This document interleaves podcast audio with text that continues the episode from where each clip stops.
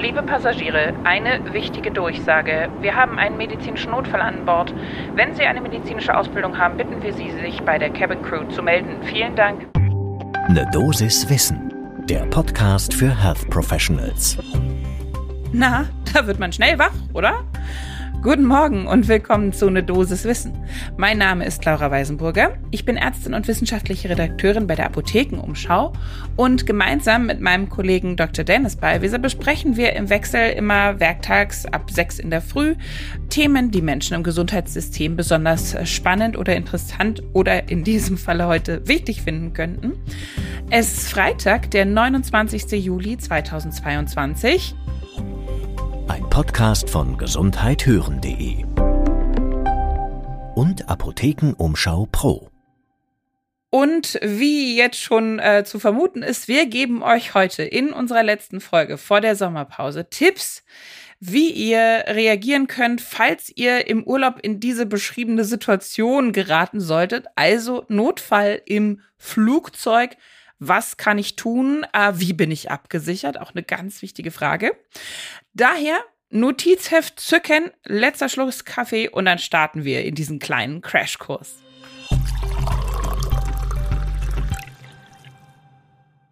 Also erstmal am Anfang ein bisschen beruhigende Zahlen so oft kommt das gar nicht vor. Ich selber habe es tatsächlich noch nicht erlebt. Äh, toi, toi, toi. Hatte noch keinen medizinischen Notfall in der Luft. Mein Kollege hingegen, der Dennis, der hat erzählt, er hatte schon ein oder ich glaube sogar zwei medizinische Notfälle, wo er äh, gerufen wurde, beziehungsweise sich dann auch gemeldet hat. Also es kann eintreffen, muss einen aber nicht treffen. Es kommen insgesamt auf eine Million Passagiere, also wirklich auch eine ordentliche Zahl, so 18 bis 130 Zwischenfälle ungefähr. Die Mortalität, um jetzt gleich mal äh, mit dem Schlimmsten anzufangen, liegt bei dieser einer Million Passagiere auf unter 0,2 Prozent. Also wir reden über nicht häufig vorkommende Situationen, die zum Glück immer, fast immer gut ausgehen und die meisten dieser Vorfälle in medizinischer Notfall in der Luft sind auch nicht lebensbedrohlich und können ohne zum Beispiel ein AED behandelt werden. Woher wissen wir das? Äh, wir haben uns eine Studie angeschaut von 2018, ist die veröffentlicht worden im äh, JAMA könnt ihr alles wie immer in unseren Show Notes finden und euch da noch mal äh, selbst beruhigen und das nachlesen. Äh, und außerdem kann man auch sagen, in relativ vielen Fällen war dann auch gar nicht unbedingt ein Arzt, eine Ärztin anwesend. Ist ja auch nicht immer jemand auf einem Flug automatisch dabei. In 50 Prozent der erfassten Fälle waren Ärztinnen, äh, Ärzte da in 25 Prozent der Fälle war es eine Pflegekraft oder eben im letzten Viertel dann tatsächlich auch nur das Crewpersonal. Das heißt also auch damit muss die Crew ja dann klarkommen. Dazu kommen wir aber später noch, dass die durchaus ja sehr, sehr viel Hilfe stellen können. Warum oder womit haben wir es da zu tun? Warum äh, passiert sowas? Es herrscht ja ein leichter Unterdruck in diesen Flugzeugen. Das heißt also, ähm, der O2-Partialdruck fällt ein bisschen ab. Wir haben ohnehin eine leicht hypobare Hypoxie, eine Sättigung von 93 Prozent ist da durchaus normal. Man kompensiert das auch so ein bisschen durch eine leichte Hyperventilation. Ähm, wir haben noch so ein paar andere Nebeneffekte, die man auch immer ein bisschen im Hinterkopf behalten kann. Es gibt Gasausdehnung äh, in den lufthaltigen Kompartimenten, also Mittelohr, das kennen wir alle vom Schlucken in den Nasen Nebelhöhlen, die können dann mal wehtun, wenn man da gerade ordentlich verschnupft ist. Sollte man ja eben gerade sowieso nicht fliegen, wenn man das hat. Aber auch ganz wichtig, äh, nach Operationen zum Beispiel oder nach Zustand nach Pneumothorax kann dann natürlich noch äh, Restresiduen von Luft sein, Lufteinschlüsse. Also auch damit könnte man rechnen, sowas gerne mal abfragen, wenn es dazu kommt. Ansonsten natürlich, äh, Luftfeuchtigkeit ist stark vermindert, die Leute trocknen so ein bisschen aus, wir sitzen viel, alle sind immobil, ja, kann zu Ödemen führen, kann zu ähm, wieder Blutviskosität beeinträchtigen. Genau, das ist alles so ein bisschen das Problem. Und natürlich kommt dann auch noch äh, solche Stressfaktoren wie grundsätzlich Reisestress oder Zeitverschiebung hinzu. Und ein Review im JAMA hat sich eben 317 Artikel angeschaut, die solche medizinischen Notfälle beschrieben haben und es so ein bisschen aufgeschlüsselt, was haben die Menschen da für Probleme, was sind die Notfälle über den Wolken. Ein Drittel wird ausgemacht, das ist auch gleich der größte Anteil, äh, Synkopen oder beinahe Synkopen, das heißt also Bewusstseinsstörungen. Dann so 15 Prozent sind gastrointestinal, 10 Prozent respiratorisch, Kardiovaskulär, da geht's ja schon ein bisschen mehr ins Dramatischere, zum Glück nur sieben Prozent, neurologisch fünf Prozent der Symptome und weniger als fünf Prozent sind irgendwie traumatischer oder gynäkologischer oder allergischer Natur. Wie gehe ich da jetzt selbst am besten ran? Zum ersten, ich muss erstmal mich selber einschätzen, gescheit, ja. Äh, ihr kennt das alle. At an emergency, first take your own pulse. Äh, haben wir alle gelernt vom House of God. Einschätzen der eigenen Einsatzfähigkeit. Das betrifft natürlich sowohl die Fachrichtung oder auch, ja, bin ich überhaupt schon so weit in meiner Ausbildung? Ja, bin ich jetzt hier nur Studentin und habe gerade mal mein erstes äh, Staatsexamen abgelegt oder äh, bin ich schon äh, fertige Fachärztin, Chef oder sonst irgendetwas? Stimmt die Fachrichtung selbst dann muss man natürlich äh, gucken, wie weit man helfen kann. Aber auch solche Sachen wie, habe ich eventuell, langen Flugreisen wird das ja manchmal angeboten, Alkohol konsumiert? Bin ich zurechnungsfähig? Bin ich extrem übermüdet und kann vielleicht gar nicht äh, vernünftig äh, nachdenken und handeln? Dann muss man auch, wenn man dann eben hingegangen ist und die Untersuchung startet, auf die Optimierung, soweit das möglich ist, achten. Sprich also Lichtverhältnisse. Gucken, dass man da äh, vernünftig Dinge erkennt. Äh, Geräuschkulisse, das ist natürlich was, was man überhaupt nicht steuern kann. Bester Ort für sowas als kleiner Tipp ist so ein bisschen äh, der Küchen- und Toilettenblock. Da ist es tendenziell ein bisschen leiser, aber auch nicht so wirklich. Sprachbarriere, da sollte man natürlich gucken, findet sich irgendwo im Flugzeug jemand, der eventuell übersetzen kann. Genau, und auf jeden Fall, und da sind wir wieder bei der Crew, beim Team, mit denen reden, das als Team äh, benutzen sozusagen, beziehungsweise das als Team verstehen. Da hilft man sich gegenseitig. Äh, die sind ja auch ausgebildet, die haben regelmäßige Reha-Kurse natürlich, die wissen, wo der Notfallkoffer hängt, die wissen, was da alles drinnen ist.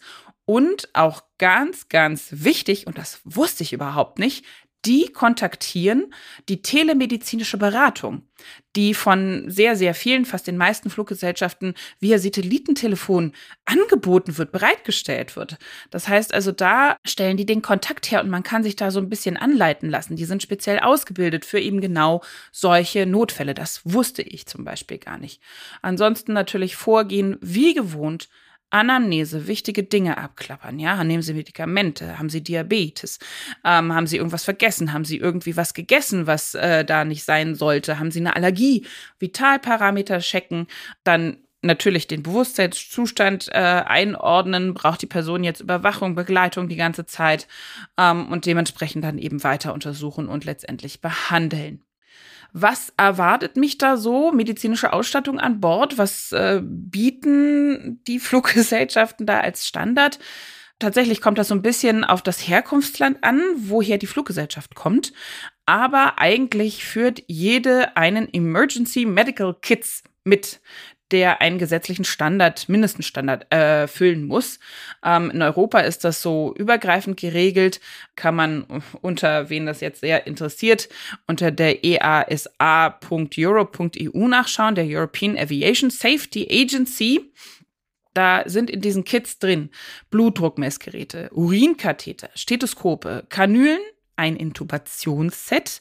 Da bitte wieder daran denken, intubieren sollten nur diejenigen, die das, wie heißt es immer so schön, äh, regelmäßig machen und sich selbst zutrauen, also da auch die eigenen Fähigkeiten gescheit einschätzen tatsächlich auch natürlich dann, wenn ich schon intubiert habe, ein Equipment für eine manuelle Beatmung ähm, und ein paar Grundmedikamente, ein Grundset Analgetika, Antihistaminika, Diuretika, Sedativa, Antiemetika, Bronchodilatoren, aber auch Adrenalin zum Beispiel. Und oft ist das aber sogar noch mehr. Das heißt also, viele zum Beispiel haben inzwischen auch ein DeFi, also ein AED dabei. Genau, und das Team kann dementsprechend natürlich auch unterstützen. Die Crew, die weiß ja darüber auch gut Bescheid, was sie da haben. Wenn ich jetzt geholfen habe oder helfe, fragen sich bestimmt auch viele, ja, uh, kann ich mich denn da überhaupt melden? Was ist, wenn was passiert? welches Recht gilt an Bord und bin ich da abgesichert? Grundsätzlich muss man sagen, das ist so eine äh, so ein Chicagoer Übereinkommen, was schon in den 40er Jahren 1944 getroffen wurde, gilt so grundsätzlich, es gilt das Recht des Landes, in dessen Luftraum man sich gerade befindet.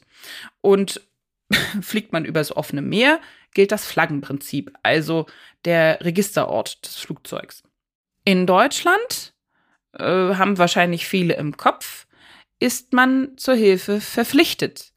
Und zwar, und das ist wieder wichtig, wenn es den Umständen nach zumutbar ist, so der Wortlaut. Das heißt, auch da muss man eben wieder gucken, ich darf mich selbst nicht gefährden, ich darf aber natürlich auch nicht die Behandelnden gefährden, wenn ich jetzt selber sage, oh, ich habe leider schon vor Abfahrt vier Gin Tonics getankt, hoffentlich nicht. Aber dann kann ich natürlich, oder ich habe vielleicht eine Schlaftablette eingenommen, das ist ja vielleicht ein bisschen wahrscheinlicher. Ich bin eigentlich gar nicht zurechnungsfähig, ich kann nicht, ich kann nicht helfen. In den USA gibt es ein extra Gesetz sozusagen. Also da werden die freiwilligen Helfer auch rechtlich abgesichert mit dem Aviation Medical Assistance Act, wird auch Samariter-Schild genannt.